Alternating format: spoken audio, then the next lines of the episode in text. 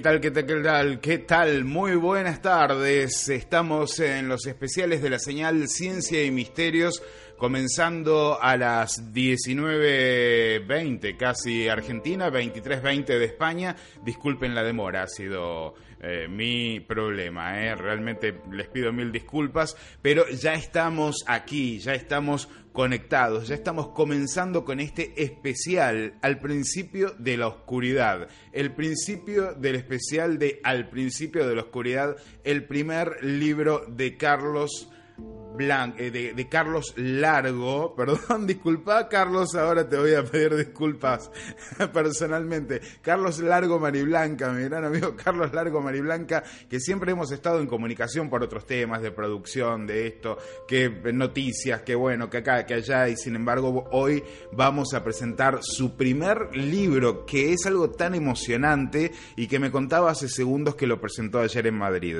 Eh, realmente estas eh, cuestiones son muy especiales, ¿no? Y más allá del contenido de la nota que, es genial, que le vamos a sacar el jugo a Carlos, eh, yo quiero que le prestes mucha atención porque el primer libro de una persona es algo tan lindo, es algo que provoca tanta ilusión, tanto entusiasmo, tanta fuerza, tanta eh, adrenalina que, eh, se transmite de una manera que, supera continentes, galaxias, eh, eh, dimensiones, todo lo que se te ocurra. estamos aquí, sí, conectados con todos nuestros amigos y nuestras amigas que están llegando y que ya han llegado. Bienvenido David Castillo, justamente desde España, Misi desde España, Rosetta también desde España, Miguel R, bienvenido también aquí, Diana Arbello, gran amiga de, de nuestro programa y eh, allí de la producción, por supuesto, de Misterio en Red de Esteban Palomo. Este sábado estaré con Esteban Palomo en Misterio en Red. Estaremos hablando de un tema que, bueno, no voy a decir nada porque creo que todavía no lo develaron y no voy a hacer spoiler. Eh, Carlos Largo también está aquí en el... Estás en todos lados, Carlos. está, está en el chat también. Eh, Mario Luis Martín, nuestro... Eh, nuestro moderador Fortunato alias Indrid Cole, también está aquí, así que bienvenido Fortu. Miren, miren, miren quién llegó. Miguel de Miguel, he conseguido escapar de las garras de 10 reptilianos que me querían vender una enciclopedia. Ha sido terrible, pero llegué. Buenas noches, bienvenido Miguel de Miguel, nuestro gran amigo de Crónicas de Arcadia y coequiper aquí en la señal Ciencia y Misterios. Bueno, a todos ustedes, eh, a todos los que están conectados y a todos los que están llegando, muy buenas tardes y buenas noches en España. Como saben, estos especiales eh, se hacen pensando especialmente justamente en nuestros amigos del otro lado del charco, que los hay y que son muchos y que por lo general se quedan hasta las 2 o las 3 de la mañana viendo nuestros especiales y bueno, hoy tienen la oportunidad de, eh, de, irse a dormir más temprano, pero hablando con alguien de casa, ¿no? Con alguien que conocen. Y esta persona justamente es la que vamos a presentar ahora, a quien tenemos aquí, a nuestro gran amigo Carlos Largo. Bienvenido, Carlos, a los especiales de la señal Ciencia y Misterios. ¿Cómo estás? Pues lo primero, Fernando, muchísimas gracias por invitarme a estar esta noche con vosotros. Y bueno, comparto muchísimo esas sensaciones, esa emoción que bien describías por la publicación del primer libro. Todo el mundo me decía, todos los compañeros, bueno, lo que se siente es increíble. Pues yo creo que ha superado todas las expectativas que tenía y mucho más después de la presentación de ayer en Madrid, que bueno, me superó, me superó. No esperaba yo tanto entusiasmo con la, llegada del libro, la verdad. Así que genial. Qué bueno, qué bueno, qué bueno. Presentación en Madrid. Me quiero imaginar lo que ha sido eso, ¿no? Para vos fue, eh, te veo la sonrisa. la sonrisa perenne. sí, porque además, Fernando, eh, es la ciudad que me ha visto crecer. Eh, nací aquí en Madrid y, bueno, me hacía especial ilusión presentarlo en primer lugar a, aquí y además en compañía de grandes compañeros que bueno se portaron estupendamente. Eh, fue presentado el evento por Santiago Camacho de Días Extraños y compañero en Cuarto Milenio, Clara Sí, muy bien, Clara, muy bien. Y bueno, luego la sorpresa de, Iker, que no pudo estar físicamente con nosotros, pero entró por Skype y, y fue, bueno, tremendo, tremendo. O sea que muy, muy bien, la verdad. Bueno, felicitaciones, los aplausos abrazados desde acá, pero eh, muy sentidos aplausos, en serio, porque eh, como les decía a nuestros amigos, la sensación de publicar tu primer libro es, algo que eh, está más allá de cualquier descripción que uno le pueda encontrar. Por más que uno esté dedicado a la comunicación, a veces a las letras, es, es algo que realmente se tiene que vivir para poder explicarlo eh, y, Carlos eh, te, envidio sanamente por lo que lo que ha sucedido en estas últimas semanas desde que se editó el libro que fue específicamente el 26 de febrero el día que aquí en Argentina sucedió lo del caso de este pasajero fantasma, pasajero para, paranormal, no sé, bueno, ese mismo día se estaba editando en España tu libro al principio de la oscuridad. Y cuando uno lee el título al principio de la oscuridad, parece que estuviésemos comenzando o eh, dando los primeros pasos junto a, Dante para entrar a su infierno, ¿no? Junto a Dante Alighieri para entrar a su infierno. Pero en realidad, ¿de qué estamos hablando cuando hablamos del principio de la oscuridad? Pues muy sencillo, el principio de la oscuridad surge ya hace unos cuantos años, eh, todo estaba en mi cabeza, eh, quería hacer un pequeño homenaje, un recopilatorio de las investigaciones que me han acompañado en estos 10 años ya de, Nave del Misterio en el equipo. Ha pasado el tiempo volando Qué y, y la verdad es que lo he disfrutado, lo he disfrutado muchísimo. Y bueno, pues incluso te lo comentaba hace un ratito, si la gente teclea al principio de la oscuridad, posiblemente encuentre antes un blog que ahora mismo está abandonado, hay que decirlo así, desde hacía tiempo, porque no tenía tiempo para, para actualizarlo. Y bueno, eh, mi idea es eso precisamente, que sea un homenaje a todos estos testigos que me han brindado sus historias personales, sus vivencias, y que el lector pueda apreciar que no todo es negativo, que no todo es terrorífico ¿no? en, en el misterio, sino que también hay experiencias transformadoras que dan muchísima luz y sobre todo esperanza muy, pero muy, pero muy interesante para comenzar. Eh, recién casi te digo Carlos Blanco. Eh, no, sé por qué tuve ese desliz, pero te quería pedir disculpas. No pasa nada. No pasa nada. Pero bueno, igual, igual, igual es, es, otro gran comunicador del misterio eh, en España, así que sí. no, no, no, es, no, es, algo tan terrible. Peor hubiera sido que me confundiera con y es, un, es uno de los grandes también maestros de, del misterio, como bien dices, Miguel Blanco, y, por supuesto compañero al que admiro. O sea que, nada, un saludo y nos está escuchando desde luego. Hice una mezcla ¿eh? entre Miguel Blanco y Carlos y Carlos Largo allí. Es, es, uno de los, es uno de los problemas que sucede a menudo aquí en los especiales de la señal Ciencia y Misterios. Quienes eh, los ven siempre ya se irán dando cuenta de que cuando estoy iniciando los, los, directos, por lo general, me pasa esto de que estoy con varias cosas al mismo tiempo y a alguien le cambio el nombre. Y no siempre cae bien, pero bueno, es, eh, es algo que sabrán comprender y pido mil disculpas. Ya pedidas las disculpas con este tema, quiero meterme en tu libro, quiero meterme en, en lo que realmente vale. Está el enlace para comprar el libro aquí mismo en este video ahora. Aquí debajo en la descripción tenés el enlace para poder ir a amazon.com y adquirir el libro de, de, Carlos. Bueno, Carlos, contame cómo, cómo comienza esta historia. ¿Cuál es la, la chispita que hace ignición y que de pronto enciende eh, esta fogata adentro tuyo que te lleva a escribir eh, este libro? Pues en realidad llevaba escribiendo poquito a poco, o sea, reuniendo ese material a lo largo de todo este tiempo, pero no nunca le había terminado de dar forma. Entonces eh, fue a raíz de un viaje hace dos años junto a la compañera también dedicada a estos temas de divulgación del misterio, Mado Martínez, eh, bueno, pues la que a través de un viaje en tren a Málaga, eh, en busca de la historia de un chico que se llamaba también como yo, Carlos, que tenía una especie de don, por decirlo de alguna manera, pues me pregunta directamente si, tengo material, si me gustaría escribir y por supuesto que no podía desaprovechar la oportunidad y, le dije que, sí.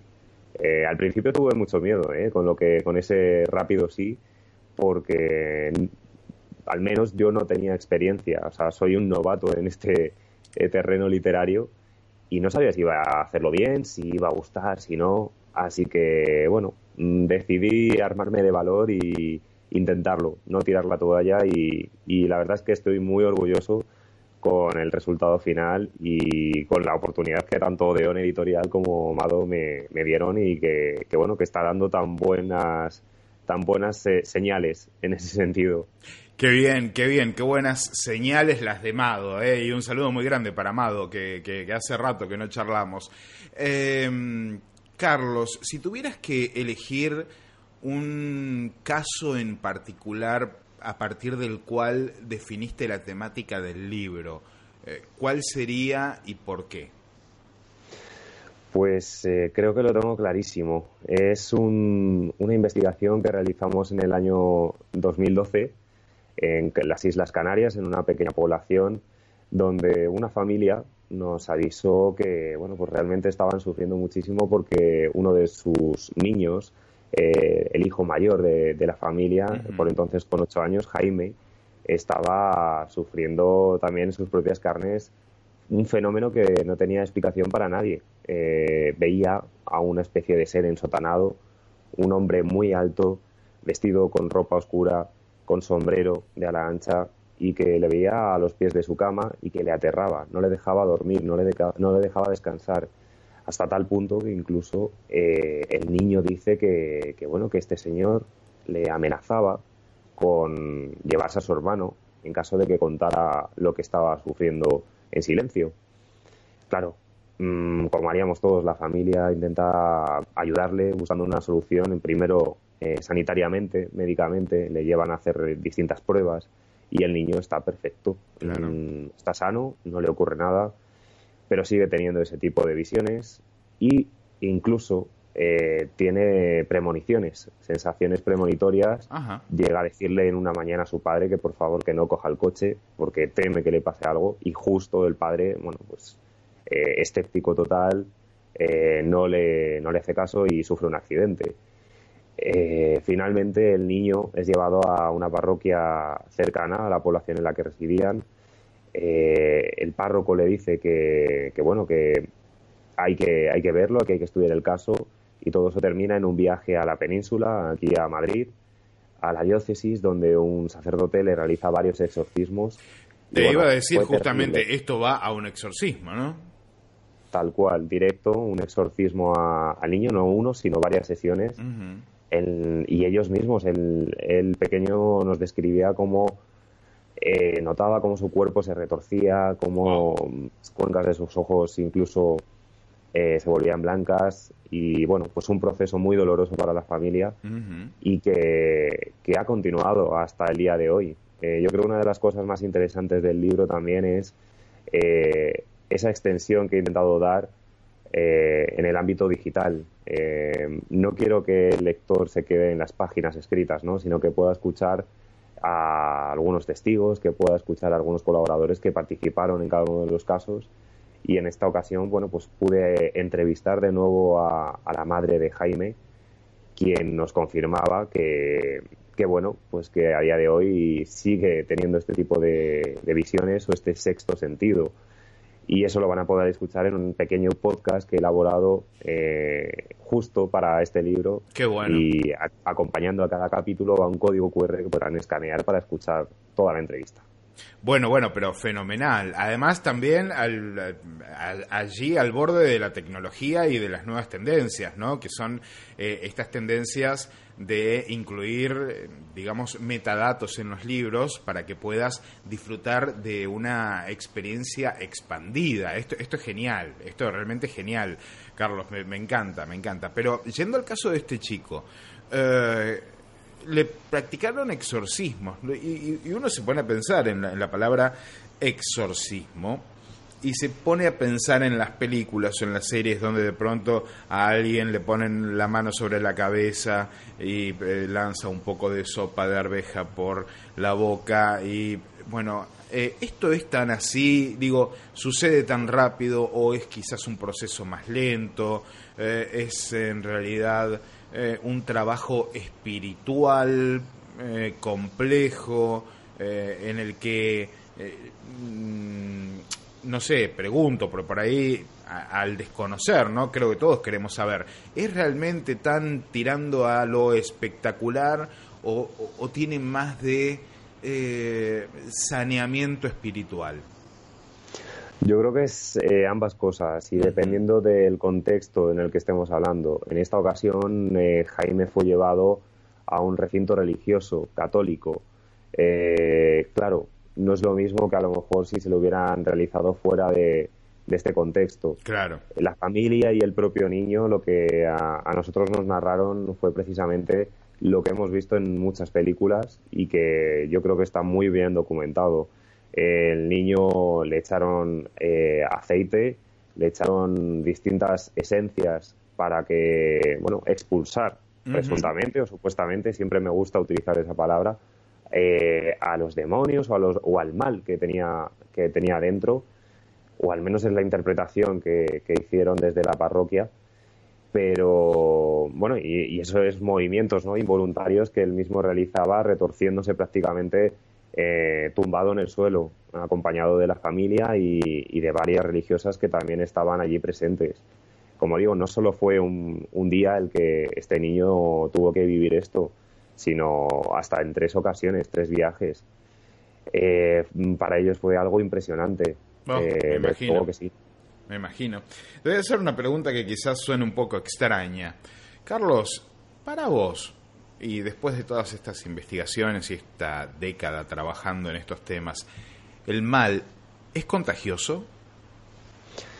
Yo es que, Fernando, mm, creo que, tenemos que centrarnos más en, lo que está vivo, ¿no? que yo creo que es a lo que em, podemos sacarle más partido, ¿no? A la bondad humana.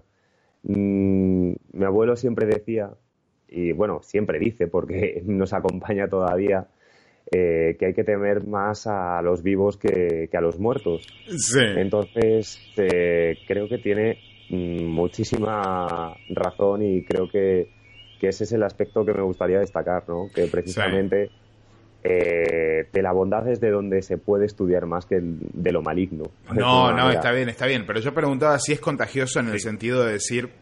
vemos, por ejemplo, en algunas historias de exorcismos que los mismos eh, párrocos eh, o incluso familiares eh, de pronto mm. se ven infectados por este mal que parece habitar en el cuerpo de una persona. De hecho, hay un capítulo de Expedientes X en el cual eh, hay como una suerte de, espíritu que pasa de, de, cuerpo en cuerpo y Fox Mulder se pregunta, ¿será contagioso el mal? ¿Se podrá esparcir como, como un virus? Y, al, y, la contraparte, ¿no? El bien. El bien. ¿Podemos, eh, podemos hacer una... o podríamos lograr eh, tener una epidemia de bien y cambiar unas cuantas cosas en el mundo? Ojalá, eso sería una gran noticia, desde luego pero sí que es verdad que, las personas nos contagiamos ¿no? de esa energía. Yo creo mucho en ellas, yo creo mucho en las energías y sí que interpreto que es posible que, un grupo, pues tanto para bien como para mal, quede afectado ¿no? de, esa manera. y, luego, por otro lado, sí que es cierto que hay situaciones en las que se produce, tú bien lo sabes, un contagio colectivo del grupo. Me acuerdo de un caso que viene en el libro de una familia que vivía totalmente aterrada en su casa, en su propio domicilio, y dormían las tres mujeres, la madre y las dos hijas, en una única habitación, hacinadas, porque, bueno, pues estaban atemorizadas por otro ente muy parecido al que veía Jaime, un ser ensotanado, que incluso debilitaba la salud de la hija pequeña de la familia. Eso sí que lo he visto en la mayoría de los casos, ¿no? Un contagio brutal de, todos los que viven este tipo de fenómenos, pero que es normal, es normal y corriente. Ahora, eh, Carlos, eh, cuando hablamos de seres ensotanados, ¿no? Esto es algo que se da aquí en Argentina también y se da en toda Latinoamérica y creo que es un evento tan universal como el fenómeno ovni. Eh, este ser ensotanado que uno de pronto lo encuentra en la noche en la habitación observándolo fijamente, eh, a veces hasta lo ven durante el día. tengo el caso, por ejemplo, de un político muy conocido aquí en Argentina, que obviamente no puedo dar el nombre porque me pidió que mantenga su identidad en secreto, pero que eh, eh, de, chico vivió muchas veces esta situación del ser ensotanado eh, a los pies de la cama, a veces sentado en la cama y sintiendo el peso en la cama, y él recurriendo, él es hijo de otro político también muy conocido, y él recurriendo a la guardia de seguridad, a los gritos y, a las corridas a las 3 de la mañana porque estaba solo, solo en la casa, porque los padres estaban de viaje. Digo, eh, estas cuestiones eh, parecen bastante universales. ¿Vos qué tipo de, no sé si explica, obviamente explicación no te voy a pedir, pero eh, ¿por dónde lo ves? ¿Por dónde le ves el, el gancho a toda esta cuestión? Pues yo muchos de los casos los explico desde el punto de vista de la impregnación de lugares. Y de hecho eso lo comento al principio también del libro, en un caso que perseguimos en Sevilla, en un ayuntamiento. Es, era, bueno, es muy difícil que te abra las puertas un edificio público. Sí. Y, esto lo conseguimos gracias a Pepe Ortiz y a José Luis Hermida y Paco Gallardo, que son eh, nuestros guías ahí en, en Sevilla y bueno, aquí los funcionarios veían eh, monjes, figuras de monjes, porque era antiguamente un convento. Y cuando emitimos la investigación, eh, resulta que nos escribieron varias personas, varios vecinos de los alrededores del ayuntamiento, diciendo que ellos veían también figuras por la noche en sus dormitorios, en sus propias casas. Eh, claro, trazamos un, mapa y, y, efectivamente eran varios edificios que antiguamente pertenecían a, lo que era el antiguo convento y allí describían eso, eh, un ser ensotanado, un ser eh, vestido con ropaje negro y sombrero de, de ala ancha, incluso con capa. Por eso digo que yo creo que lo, lo podemos llevar a ese terreno, ¿no? Yo al menos mm, creo que se le puede dar, por darle una explicación, eh, lo más lógico es llevarlo a la impregnación de esos sitios. Impregnación de sitios, sí también, y tú lo sabes también, Fernando, que aparece en muchos casos en parálisis del sueño, que es otro tipo de experiencia totalmente distinta. Totalmente distinta y que tiene una explicación médica incluso. Eso es. Eh, una explicación científica. Em, dicen por aquí, eh, mira, Varón Rojo, uno de nuestros eh, televidentes esta tarde-noche aquí en Argentina y en España, a mí me pasaban la mano por la espalda mientras dormía y no es el único dato que tengo de este tipo de eventos. Eh, tengo un familiar muy cercano que eh, de hecho ha sentido eh, una mano en, en, la espalda mientras la habitación en pleno verano se convertía en el Ártico por el frío que hacía. ¿Tenés algún, algún caso parecido por allí dando vueltas? Pues eh, precisamente sí, porque en Córdoba hicimos una investigación, eh, la compañera Clara Taoz es eh, Santiago Vázquez también, que colabora habitualmente con nosotros, en un domicilio particular donde a la madre, en su propia residencia, digamos, eh, le tocaban el pelo, le tiraban directamente del pelo. Y ella supuestamente no estaba dormida, o sea, estaba totalmente despierta, pero era cuando se disponía, digamos, a irse a, la cama cuando notaba ese, eso que algo físico le, le tiraba del pelo. O, por ejemplo, como también hay veces que nos describen en una residencia situada aquí en la Comunidad de Madrid, que no dan corrientes de agua, de, aire frío, ¿no? Que, traspasan el propio cuerpo físico de la persona. Yo creo que mm, este tipo de fenómenos tienden a interaccionar habitualmente con los testigos y creo que son una pista más ¿no? para tenerlo en cuenta a la hora de, analizar cada caso. Me hablabas recién de las energías y, de esto que me parece muy, muy interesante y que es muy real, el tema de creer en las energías, en la existencia de las energías. Al fin y al cabo, somos... Eh, seres vivos y nuestros sistemas nerviosos funcionan con energía, ¿no? con, destellos de electricidad. Eh, en nuestros cerebros se están emitiendo y recibiendo ondas eh, todo el tiempo, eh, por lo que difícil eh, negar que nuestras, eh, nuestras mismas existencias, eh, hasta si lo queremos ver desde un punto de vista muy físico y muy, muy, muy, muy duro y positivista, están signadas por las energías. Ahora, ¿qué pasa cuando uno empieza a encontrar energías que, que, lo descolocan, energías que, que te dejan quizás eh, durmiendo en un lugar eh, en tu propia casa, ¿no? Eh, más cansado que cuando te habías acostado a dormir, cuando empiezan a, suceder estos descalabros. ¿Por qué te parece que puede llegar a suceder?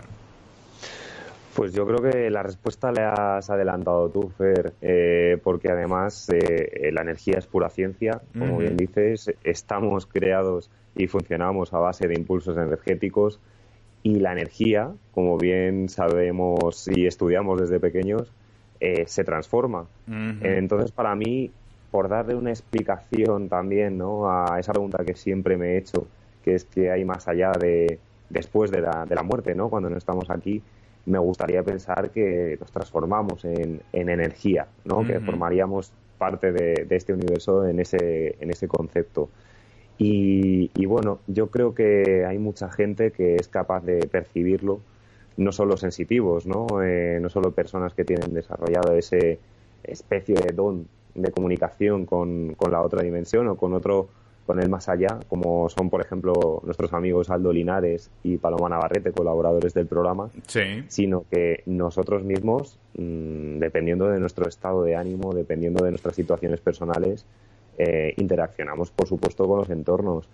Y a mí me ha pasado, a mí me ha pasado de ir a ciertos lugares, a ciertas casas o a ciertos monumentos y decir, es que no, no puedo, no puedo estar aquí porque un cansancio físico eh, o incluso emocional que, te tienes que marchar. Y yo creo que eso todos hemos tenido algún tipo de vivencia de, ese estilo, ¿no?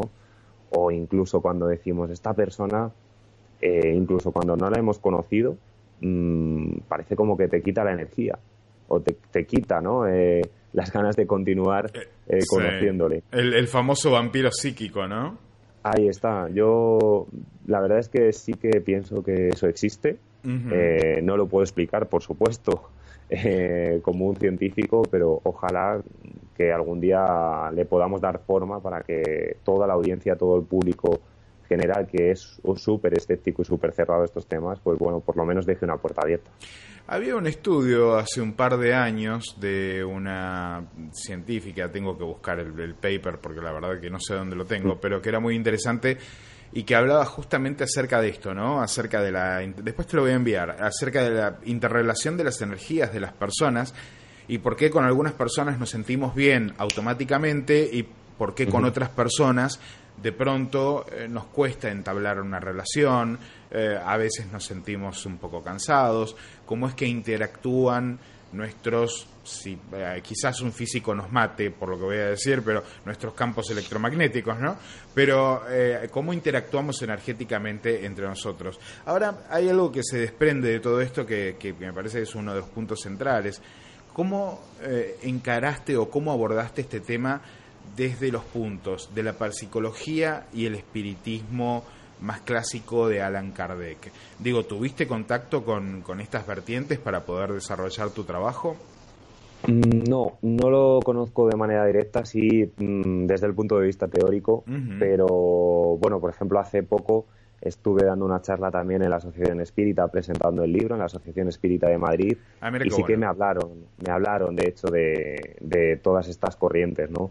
Pero nuestro trabajo en cuarto milenio se basa un poco en dos fases, por decirlo de una manera, o dos vertientes. La más científica, en la que entrarían colaboradores como José Miguel Gaona, Manuel Martín Loeches, psiquiatras, neurocientíficos, que precisamente nos ayudan a, descartar ¿no? fraudes o a descartar em, fenómenos que sí que tienen una respuesta directa ¿no? Eh, desde el punto de vista científico.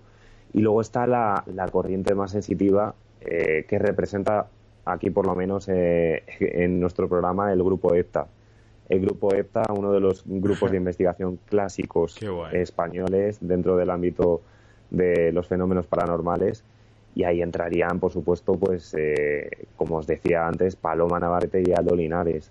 Eh, por supuesto que ellos beberán en parte ¿no? de, esas corrientes también, pero a llevarlo a la práctica lo que suelen hacer ellos es directamente lanzarse a percibir ¿no? Eh, el entorno, estudiarlo sin ningún tipo de información, como sabéis, y, bueno, pues nos sorprenden. Es lo que luego domingo tras domingo nos suele pasar, ¿no? Que estamos viendo en televisión el reportaje de algún compañero y te vuelves a preguntar cómo es capaz que esta persona eh, haya sido posible que reciba toda esa información o todos esos estímulos si nosotros ni siquiera se lo hemos dicho y muchas veces lo desconocíamos. Mira, John Gill decía que algunas personas tienen como una antenita que conecta con algo que es, él le decía super espectro, pero hoy por hoy sería la nube, ¿no? La, la nube de Internet, eh, con una suerte de nube de información que queda a través de los siglos en nuestro planeta y que de alguna manera pueden descargar esta información eh, codificada y descodificarla en el momento correcto, ¿no? Y bueno, quizás por ahí esté un poquito la eh, la clave de todo esto, porque de hecho los nativos americanos piensan exactamente lo mismo, algo que encontré que es muy curioso. Eh, Carlos, si nos metemos con tu libro, eh, ¿nos vamos a encontrar, por ejemplo, con experiencias cercanas a la muerte? Por supuesto que sí. Además, una muy, muy importante porque supuso un cambio total en la vida de la protagonista. Y hablo de Josefa, una mujer mayor que, bueno, pues eh, en Cataluña esta historia nos la encontramos en Igualada, gracias a la compañera Montserrat Amargós, que nos propuso investigar todo lo que estaba sucediendo en la antigua mutua de, la localidad. Estaba abandonada, estaba cerrada desde hacía ya un tiempo, pero ella la conocía muy de cerca porque había eh, tenido una experiencia que no había podido explicar nunca al ver la figura de un chico con pijama gris, eh, siempre lo ha descrito así, eh, que arrastraba un gotero por los pasillos, ¿no? Y que incluso llega a interaccionar con él, llega a preguntar, pero el, chico desapareció, eh, desapareció inmediatamente. Claro, indagando ¿no? en las historias te das cuenta que en esta antigua mutua eh, son muchos los trabajadores, médicos, enfermeros, enfermeras, médicos, doctoras, incluso personal ¿no? de mantenimiento y pacientes que han vivido experiencias similares. Una de ellas, una de las pacientes, es la, la que os hablaba, Josefa, esta mujer que justo teniendo una operación casi a vida, o, a vida o muerte, pues se nota como su, su ser, por decirlo de una manera, o su alma, si para los que crean en el alma, sale de su cuerpo y sufre un desdoblamiento. Ella empieza a notar cómo se sitúa alrededor de un túnel y cómo al fondo hay varias personas que le indican que continúe ese camino, ¿no? El típico, la típica imagen de, túnel circular y reconoce a una persona al final del túnel. Reconoce a una señora que está con una posición de los brazos así como en jarra, sí. que, le resulta familiar porque era su abuela. Y escucha continuamente su nombre. Escucha su nombre repetidas veces, Josefa, Josefa, y no sabe qué es lo que está sucediendo. Pero justo cuando llega a esa entrada ¿no? del túnel o cuando ella ve que, va a traspasar como una frontera, hay algo que la paraliza. Es su propia abuela que le dice que no, que no es su, no es su momento.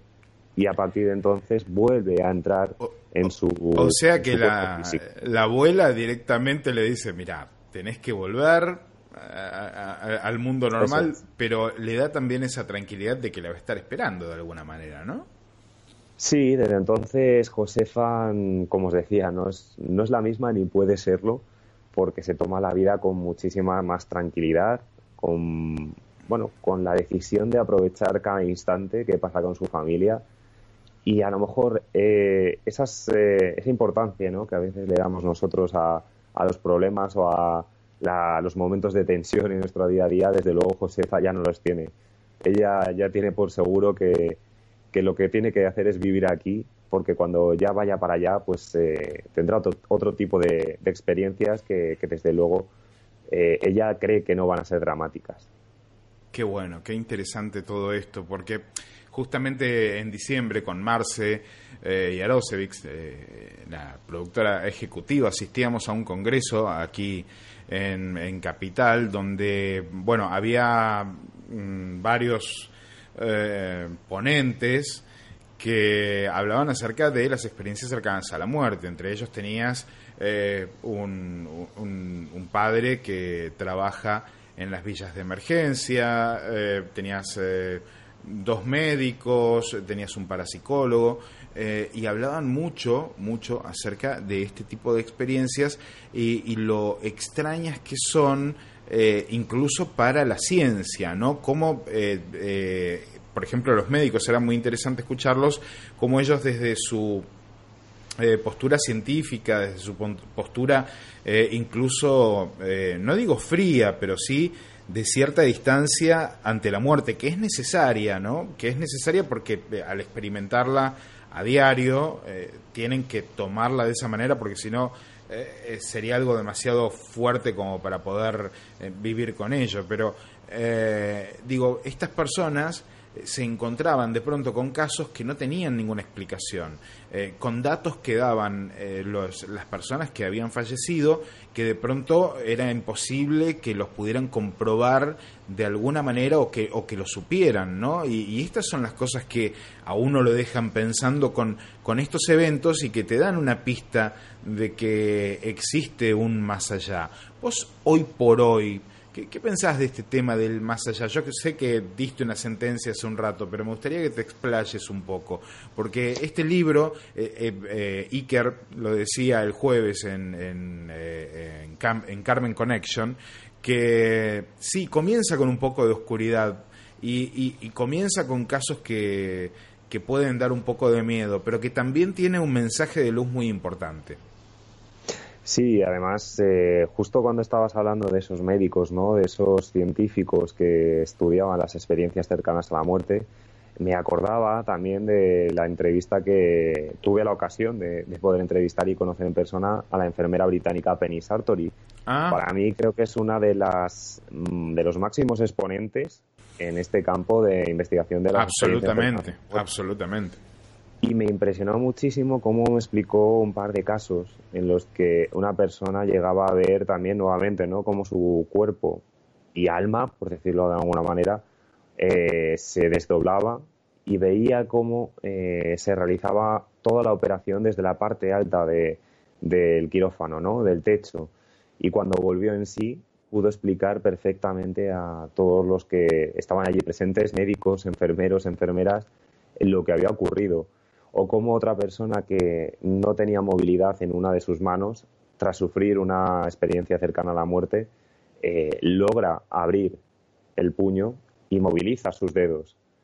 Eh, está claro que algo ocurre ¿no? en ese instante. Yo creo que es algo que nos conecta o que nos trastoca vitalmente y, nos eh, convierte en personajes totalmente distintos y con mayor vitalidad. Eh, respecto a la pregunta que tú me hacías por ir a, ello concretamente, yo sí que creo que hay algo más allá de la muerte. No sé el qué, no sé cómo describirlo, pero sí que me gustaría pensar que el día que yo no esté aquí, en este mundo físicamente, pues que me transforme energéticamente en algo bonito, ¿no? en algo que, que pueda ayudar también a otras personas o de algún de alguna manera. No lo sé ese es el secreto, ¿no? Yo creo que, de hecho, sería el enigma que me encantaría descubrir antes de que me marche de aquí.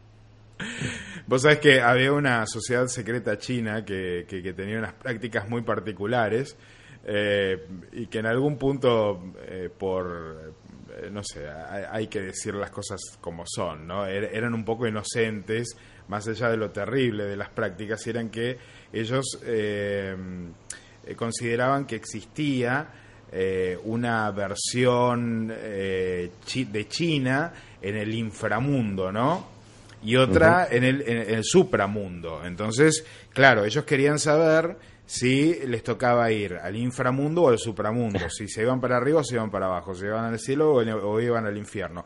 Entonces, cada dos por tres eh, mataban a alguno de los adeptos de, de, esta sociedad secreta, con todo un ritual y qué sé yo, para ver si conseguían que vuelva de alguna manera, que regrese, que se comunique y les diga qué era lo que había en el inframundo, porque el inframundo era donde estaba la parte burocrática, era donde estaba todo, todo, el, todo el sistema de trámites y allí existía el nombre el libro con los nombres de los muertos y a dónde es que iban a ir, si iban a ir a parar al infierno o iban a ir a parar al cielo. Cosa que también me pareció eh, muy interesante, yo que odio tanto los trámites, que eh, el infierno fuera justamente la parte burocrática de, la espiritualidad, ¿no?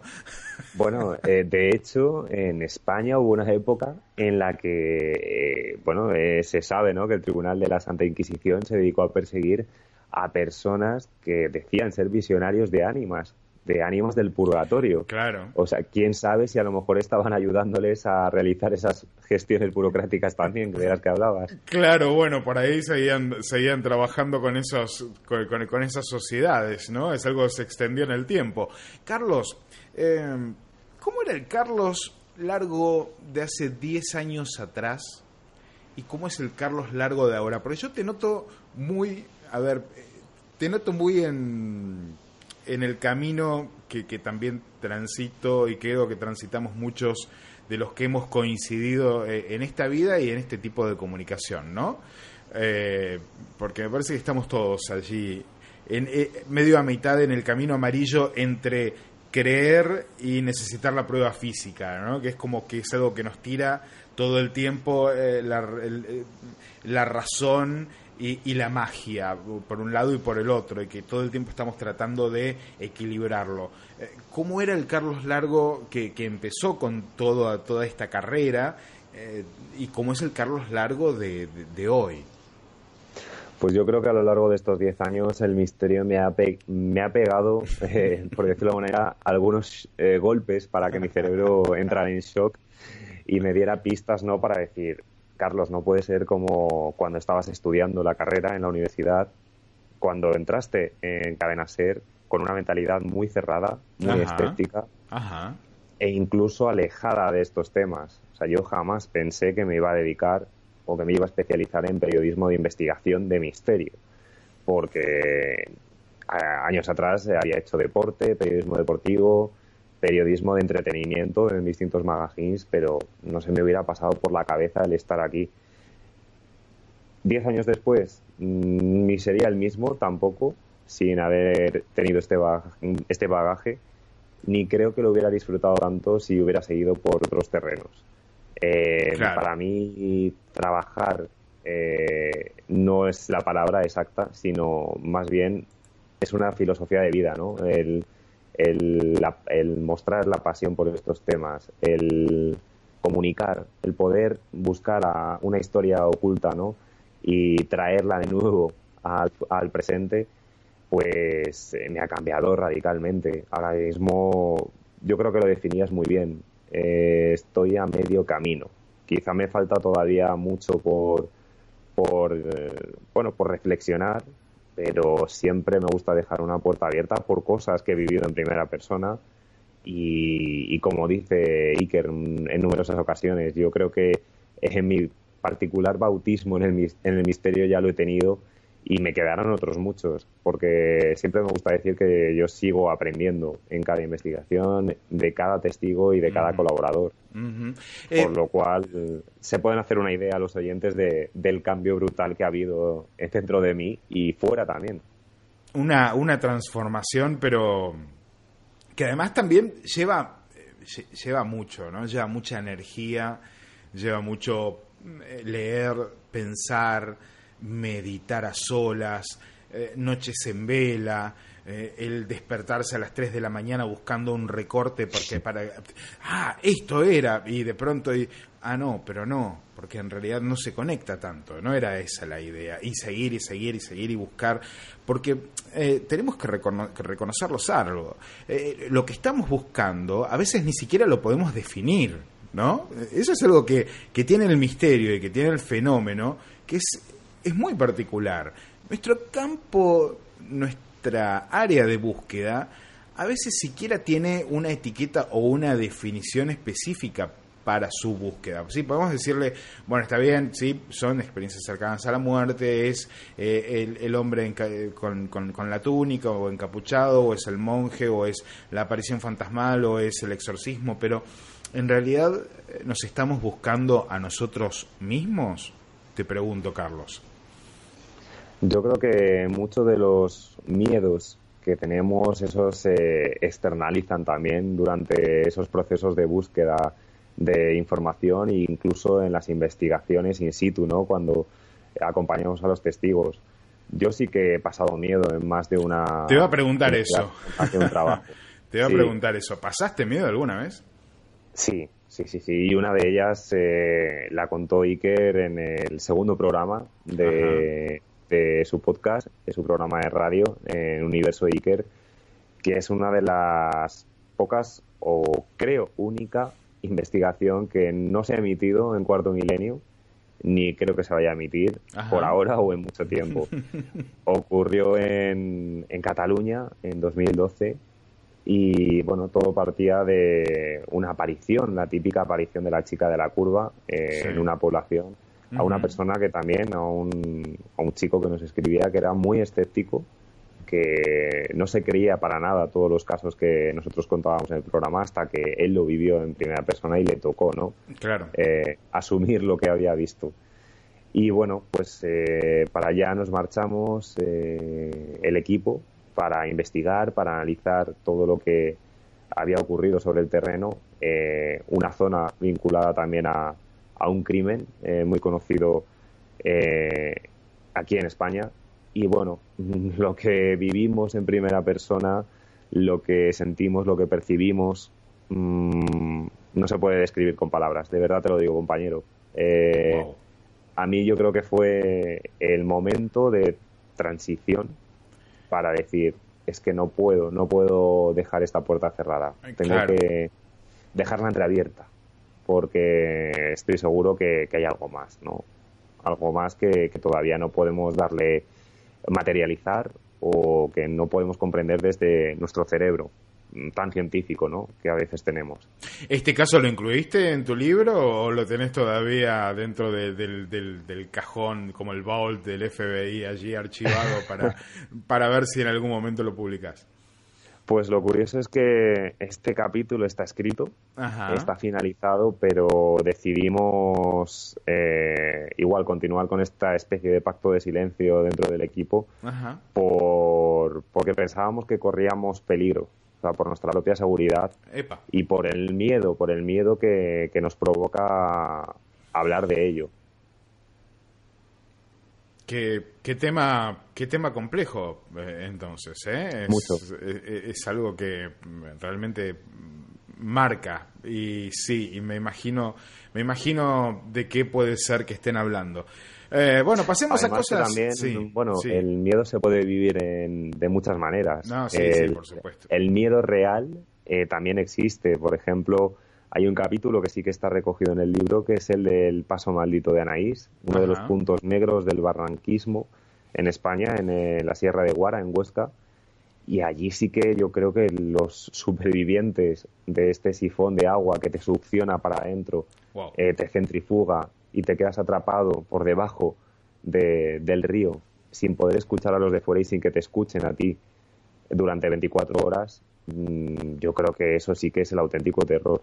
¿No? Sobrevivir a 24 horas debajo del agua atrapado en una pequeña cavidad rocosa.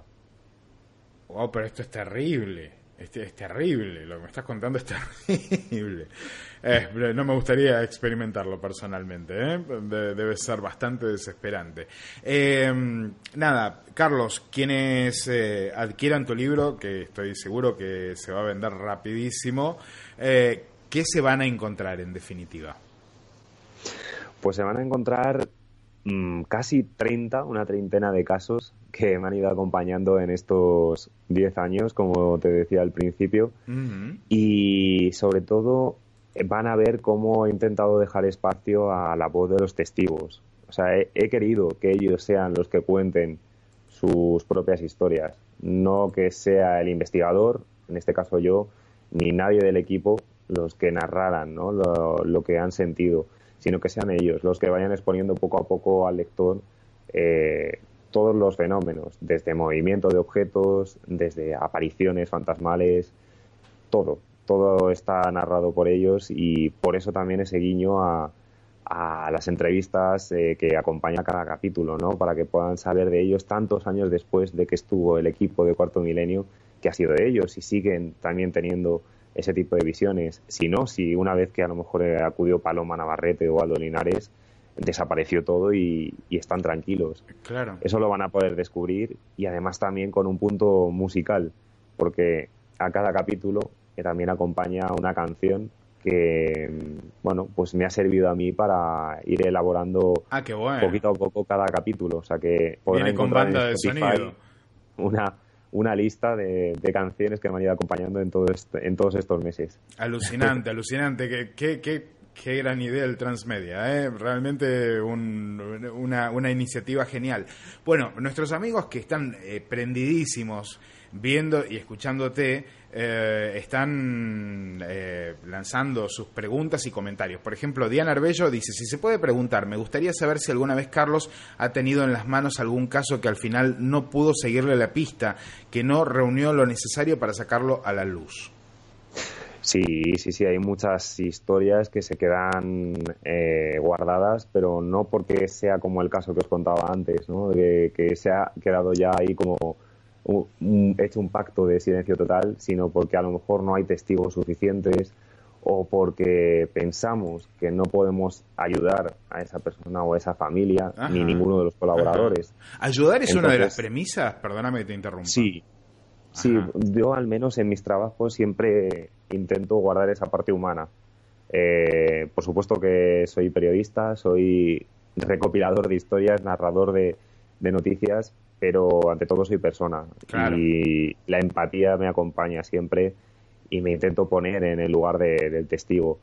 Eh, entonces, para mí es una premisa básica, el que si una familia, por ejemplo, el caso que os decía, ¿no? de las tres mujeres atrapadas en su propio domicilio, que dormían en una única habitación con dos camas, pues intentar que esa familia pueda hacer una vida normal, que intenten comprender que bueno, que este tipo de fenómenos, por supuesto que nos asustan, que por supuesto que trastocan nuestro día a día, pero que, quizás se pueden buscar soluciones, ¿no? que, vean con otros ojos eh, este sufrimiento. Eso es importantísimo. Y si puede venir dado por parte de, no solo de mí, sino de, por ejemplo, en este caso estuvo José Miguel Gaona, psiquiatra, y darles unas pautas, pues mejor que mejor.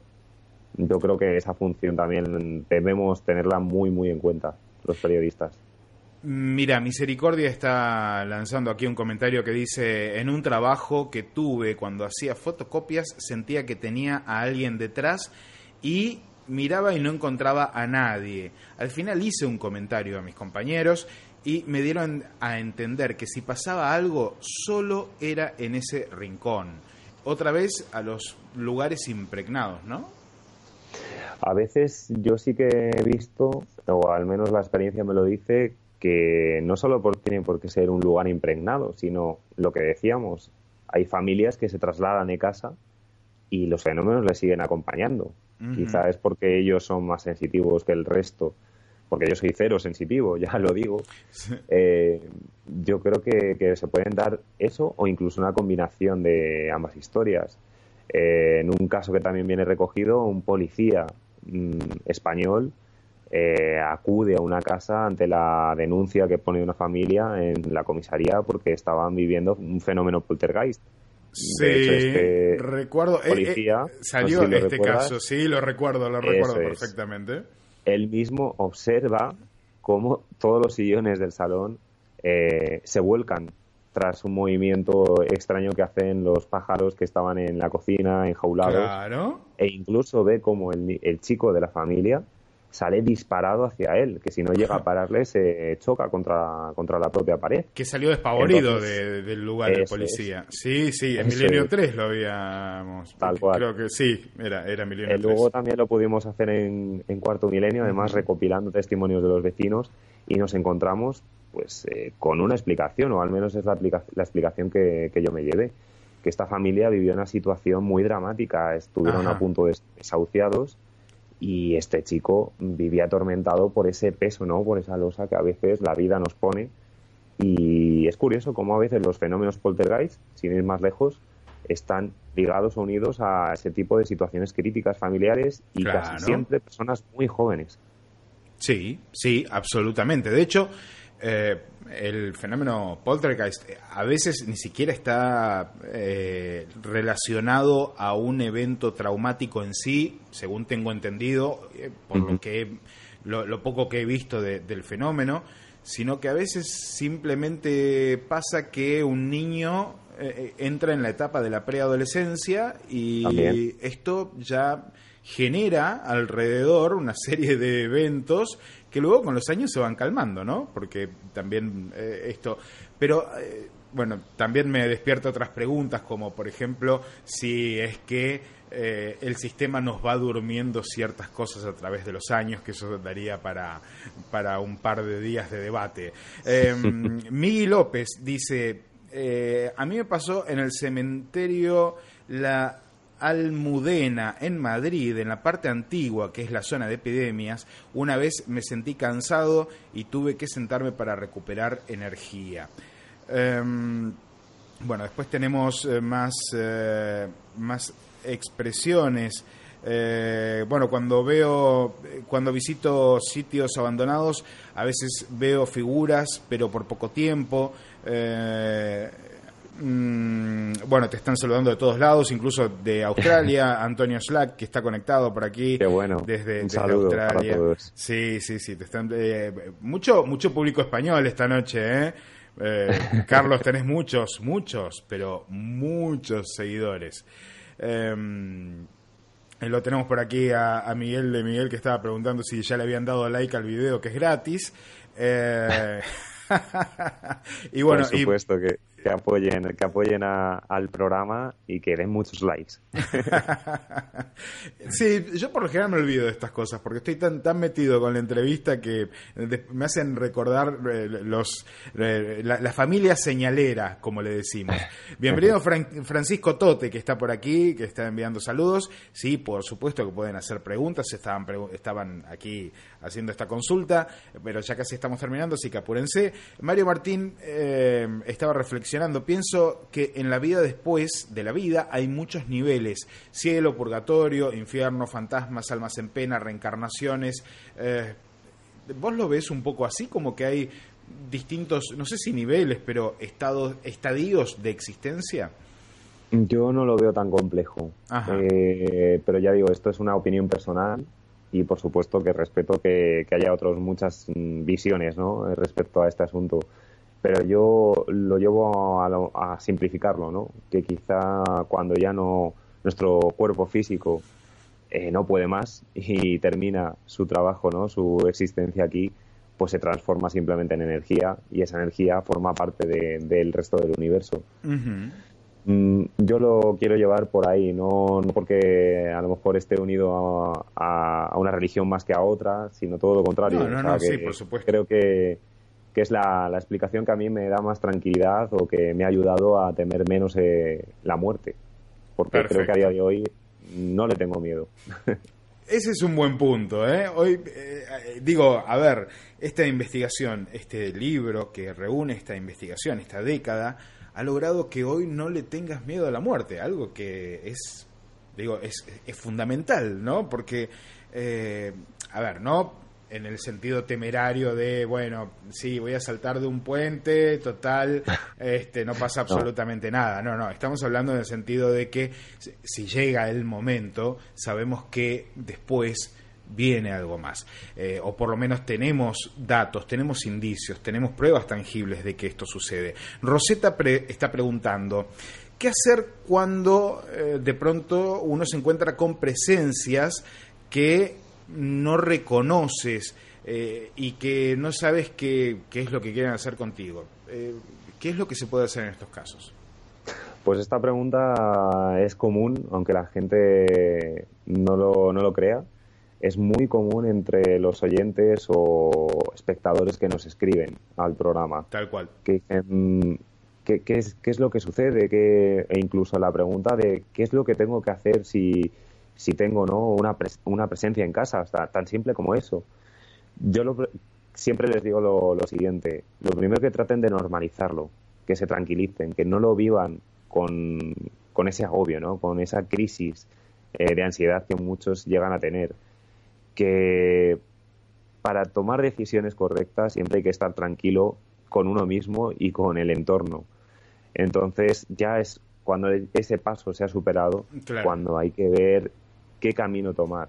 Yo siempre les aviso también que tengan mucho cuidado con las personas a las que piden eh, consejo o, bueno o que les digan qué, tienen que hacer porque como en todo en esta vida hay un montón de fraudes y mucha gente que se aprovecha precisamente del sufrimiento de otras personas. Cantidades. Entonces que, que miren muy muy bien a quién consultar y yo siempre recomiendo por aquí en España, por supuesto hay muchísimos grupos eh, de los que pueden tirar, ¿no? Pero para mí la garantía a día de hoy me la da el grupo EFTA. Eh, para mí es un seguro, es un seguro y que además sé cómo trabajan, sé cómo se implican en cada historia y llegan hasta el final, de, o al menos hasta donde puedan llegar. Con lo cual, ese es mi consejo, ¿no? Primero, la normalización del tema, de la experiencia, que no lo vivan con agobio y en segundo lugar, que, que se asesoren bien. Sí, sí, sí, sí, fundamental asesorarse bien porque mm, hay grupos de personas o hay personas que en definitiva lo que quieren es lucrar con esto, no, no, hay otra manera de decirlo, quieren ganar dinero a costa del sufrimiento de los demás y esto siempre lo resaltamos en la señal Ciencia y Misterios desde hace años y cuando nos encontramos con un caso como este eh, lo exponemos por lo general porque mm, es la única manera de tratar de separar la paja del trigo e ir pisando sobre firme, ¿no? Y también preocuparnos o en realidad ocuparnos de las cosas que realmente importan. Cuando nos encontramos con algo que realmente sabemos que es un fraude, que es alguien que está haciendo algo que no es correcto, bueno, lo, decimos con todas las letras como se debe hacer. Em, pregunta David dice, ¿alguna vez Carlos has investigado eh, casos donde un ente o espíritu agrediera físicamente a las víctimas de este fenómeno o a los testigos de este fenómeno? Sí, eh, un caso que de hecho fue el primero que hice junto a Paloma Navarrete, que nos fuimos a la ¿Cómo estamos con los primeros casos, eh? sí, sí, sí, es tal cual. Estoy volviendo otra vez a aquellos primeros años de, investigaciones. Eh, con mucha nostalgia además, ¿eh? porque sí que es verdad que, que, se vivían con mucho ímpetu, ¿no? quizá por la novedad. Lo sigo viviendo con mucha, con mucha pasión, con mucho ímpetu, pero de una manera muy, muy diferente. Y nos desplazamos porque una chica también que, bueno, pues tenía 16 años, eh, pues nuevamente vivía, veía a ese ser ensotanado que, del que hablábamos, eh, que además tenía, ella lo describía como manos que terminaban en vez de uñas como con eh, cuchillas, como ella le llamaba el hombre de las tijeras, porque al menos es la referencia que ella nos daba. Y que por las noches, desde muy pequeñita, eh, la madre fue testigo de que, bueno, pues se levantaba llorando, le alzaba la parte de atrás del pijama, de la camiseta, y veía cómo había una especie de arañazos en la espalda en forma de cruces. Esto le pasó en varias ocasiones. Eh, claro, la pregunta es si ella inconscientemente se lo realizaba o, era una fuerza, ¿no? Eh, un ente el que producía esas heridas. Paloma Navarrete durante la investigación no vio en absoluto ninguna figura masculina, sino todo lo contrario. Vio una señora mayor y que identificó como la abuela de esta chica, que lo único que pedía era que la perdonaran y ella también pedía eh, que, bueno que, que, le pidieran perdón a ella, ¿no? Eh, ¿Por qué? Porque la familia no nos lo había contado. Parece ser que la madre, cuando estaba allí presente, eh, se echó a llorar, además lo recuerdo perfectamente y yo la miré extrañado como diciendo algo está sucediendo, vamos a parar de grabar y que nos cuente. Pues parece ser que la abuela, o al menos era la versión de, esta mujer, era muy mala, o al menos decía que era una bruja. Y, bueno, pues eh, cuando falleció, pues decidieron castigarla de una manera muy peculiar, a mi parecer, que fue, en vez de enterrarla en, un, en el nicho con la cabeza hacia adentro, fue hacia afuera estaba enterrada de una manera totalmente diferente a la que se suele hacer. Eso para ellos era un castigo y quizá la abuela por eso regresaba, ¿no? Primero para cuidar a su nieta e intentar paliar todo el daño que podía haber realizado en vida, pero también quería que, a lo mejor que, le, que le devolvieran no parte de, de, esa, de esa vida y que no la castigaran ¿no? eternamente. Entonces, lo, lo que te comento, David, es eso. Eh, a la pregunta que nos hacías, es que sí que hay muchos casos en los que los testigos sufren físicamente ese tipo de heridas, pero que es muy difícil y muy complejo saber si inconscientemente se producen o si son dermografías también, que también hemos visto. ¿Han visto dermografías? Pues en un caso también reciente, en Sevilla, en un, en un cortijo, eh, lo que le ocurría a una de las testigos, y eso delante de nuestra propia visión, fue que le salía una especie de eczemas, también como de arañazos. Eh, y claro, ahí estaba Manuel Martín Loeches, el compañero neurocientífico, y se quedó perplejo igual que el resto, ¿no? Porque preguntamos si, si tenía algún tipo de alergia, nos comentó que no. Eh, todo, ¿no? Cualquier tipo de roce con alguna roca, con algo, un pincho, nada, nada. Si es que estaba delante de la mirada de todos nosotros. Y esa muchacha hizo ahí, le alzamos también la camiseta y tenía toda la, espalda llena de arañazos. Y esto no se le había producido solo una vez, sino que anteriormente también en compañía de José Luis Hermida y Paco Gallardo en ese sitio, en el mismo lugar, eh, también había tenido esas, esas heridas. A ver, Carlos, que creo que estamos teniendo aquí una, una caída de internet. ¿eh? Estamos teniendo. Yo te sigo escuchando. Eh, no, sí, sí, sí. Yo sé que me escuchás, pero hemos tenido una, una, una caída en la emisión que creo que está por volver en cualquier momento. Creo que estamos.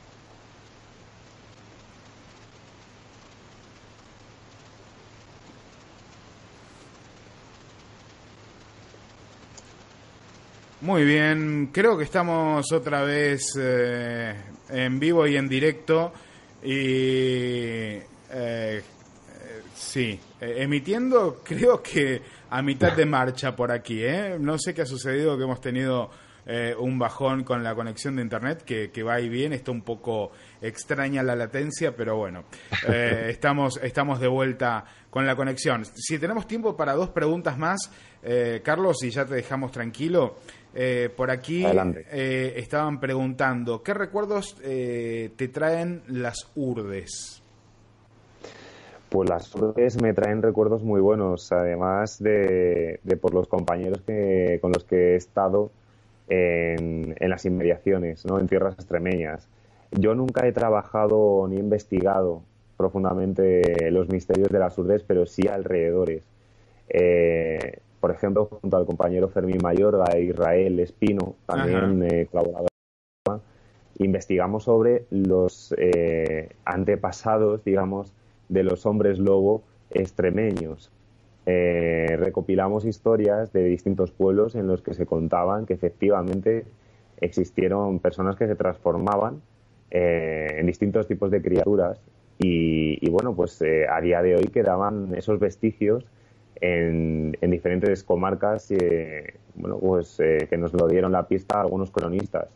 Pero, por ejemplo, también eh, hicimos un caso en una huerta, que ese también sí que queda reflejado en el libro, La sombra de la codosera, una huerta que llamada la Huerta del Abrilongo, casi casi con el límite con Portugal, donde ocurren todo tipo de fenómenos paranormales. Y el propio dueño eh, Javier Piris pues nos lo, nos lo decía, ¿no? que al poner en funcionamiento un programa de voluntariado se da cuenta que la experiencia o los fenómenos que él estaba viviendo pues eh, se repetían también en distintos eh, personas, voluntarios que llegaban fuera del país a quedarse de meses y bueno pues veían una especie de, de hombre merodear alrededor de la casa de la huerta o cómo también se producían fogonazos de luces extraños, o se escuchaba incluso el canto de una mujer que, no encontraban su procedencia. Con lo cual, bueno, me trae muy buenos recuerdos por eso, porque ligo inmediatamente el concepto tierras extremeñas y reportajes muy interesantes. Tal cual, tal cual. De hecho, eh, hablando de tierras extremeñas, tenemos un buen amigo del programa que vive aquí en Argentina, que es de tierras extremeñas, justamente, así que eh, le, le envío un saludo muy, muy grande a Casimiro, nuestro gran amigo. Eh, bueno, eh, te voy a hacer la última pregunta, y esta me la había reservado para mí, porque eh, de todos los títulos de los capítulos de tu libro, hay uno que, que dentro del grupo del dossier 4, Los Visitantes, me llamó mucho la atención, que es el caminante de la sierra. No sé por qué encendió una lucecita. ¿De qué habla el caminante de la sierra? Ese caso es tremendo, pero además porque eh, bien sabes que muchas veces este tipo de, historias nos llegan bien por los propios protagonistas o por colaboradores del programa, pero es que este caso nos llegó por, eh, para mí, uno, otro de los grandes maestros del ministerio, que es Enrique de Vicente. Oh. Enrique de Vicente, un día hablando ¿no? de, de la preparación de un tema que no tenía nada que ver con la investigación, me dice, oye Carlos, eh, mira, he conocido hace nada, hace unos días, a un chico, a Miguel, que vive muy cerca mío, eh, aquí en la Sierra de Madrid, y que me ha dicho que hace un año, bueno, pues vivieron una cosa muy extraña en la carretera que está además pegada a mi casa. Y digo, así, ¿Ah, digo, pues suena interesante. Y dice, vale, pues le, voy a decir que le vas a llamar, que, que, quedáis si queréis y, y bueno, a ver qué sale. Por eso digo que el comienzo ya fue muy, muy insólito y tras una charla telefónica con Miguel eh, no tenía dudas de que el caso merecía la pena hacer un seguimiento. Quedamos en, precisamente en la población donde residía, muy cerquita del, Molar, eh, aquí en la Comunidad de Madrid, y ellos me narraban que una tarde-noche lluviosa volvían de hacer la compra por esta carretera y vieron la figura de un hombre eh, con un bastón y una especie de sayo, por decirlo de una manera, una especie de túnica eh, marrón y que ellos pues en un principio pensaban que era pues una persona que estaba dando un paseo, pero por el tipo de movimiento veían que podía ser una persona moribunda, una persona que, eh, que, había sufrido algún tipo de accidente. Cuando ellos dan las largas, como los eh, protagonistas también de otra historia que, que, se cuenta en el libro, en el Monte Avantos, en el Escorial, para intentar ver quién es esa persona que tienen enfrente, pues eh, lo único que observan es cómo ese ser alza su brazo, les señala y desaparece. Es como que se tira por el precipicio. Claro, esto les dejó marcados y los días siguientes eh, estuvieron investigando, buscando noticias por si acaso se había escapado alguien de algún sitio desorientado, de alguna residencia, algún anciano dan parte a la, a la Guardia Civil incluso, y no, no hay nada, no hay ningún tipo de datos. Cuando nosotros eh, vamos allí, vamos primero con Enrique, eh, encontramos una torreta eh, arqueológica, una torreta muy antigua de vigilancia, y allí Enrique me dice que, que tiene un dolor de cabeza muy fuerte, que no sabe por qué, pero que, que si nos podemos marchar. Eh, claro, cuando al día siguiente viene con nosotros nuevamente Paloma Navarrete y inspeccionamos la zona, se dirige en primer lugar a este espacio, ¿no? A esta torreta. A esta torreta, y sí. que hay alteraciones del campo magnético. Eso rápidamente lo ligo al día anterior cuando Enrique me comenta lo de los dolores de cabeza. Y me dice Paloma que sí, que puede afectar a las personas, como hablábamos antes, eh, simplemente las corrientes magnéticas terrestres. Claro. Y Paloma eh, sin saber nada en absoluto, describe a un señor en medio de la carretera que va bajando y que le dice que, bueno, que, está muerto, que está muerto y que, le persiguen, que, que, vienen por detrás y que se tiene que marchar. Eh, lo extraño también fue que en directo este, este caso, digamos, lo vivimos en primera persona junto también a la mujer de Miguel. Ajá. Eh, y ella se puso a llorar. Se puso a llorar, yo creo, de la presión, de la sugestión, pero sí que la creo, sí que creo lo que nos contó en el programa. Eh, hubo un momento en el que dijo que estaba viendo exactamente lo que Paloma estaba describiendo a ese señor nuevamente. Y por el agobio que ella tenía, sí que la creo. Y bueno, pues esta historia termina sin respuesta nuevamente porque eh, este ser o este ente se quedó allí y según Paloma pues seguirá siendo un fantasma de carretera por el resto de su existencia, porque no se quiso marchar. Porque él no se quiso marchar, pero tendría la opción. Sí, Paloma y Aldo también eh, siempre intentan eh, liberar los espacios, por decirlo de una manera, o ayudar a esos entes a que pasen al otro lado, a que pasen a la luz, precisamente. Y en esta ocasión, y bueno, también se ha dado en más de una ocasión, eh, pues no quiso, se quedó ahí. Eh, bueno, estamos terminando este directo, te están enviando saludos de todas partes. Eh, Barón Rojo, Diana Arbello, David Castillo, Misericordia, Aníbal Omar Santucci desde Libertad aquí en Buenos Aires, también Mario Martín desde Trenquelauquen, provincia de Buenos Aires, eh, bueno, muchísimos amigos que están conectados y que están viendo esta transmisión. Carlos, muchas gracias, en serio, muchas gracias eh, por acompañarnos hoy, por presentar tu libro, pero por sobre todo por compartir este rato, ¿no? Porque eh, creo que de alguna manera nos debíamos este rato para charlar mano a mano y, debatir estos temas que tanto nos apasionan. ¿Dónde consiguen tu libro? Más allá del enlace de Amazon que está aquí debajo, pero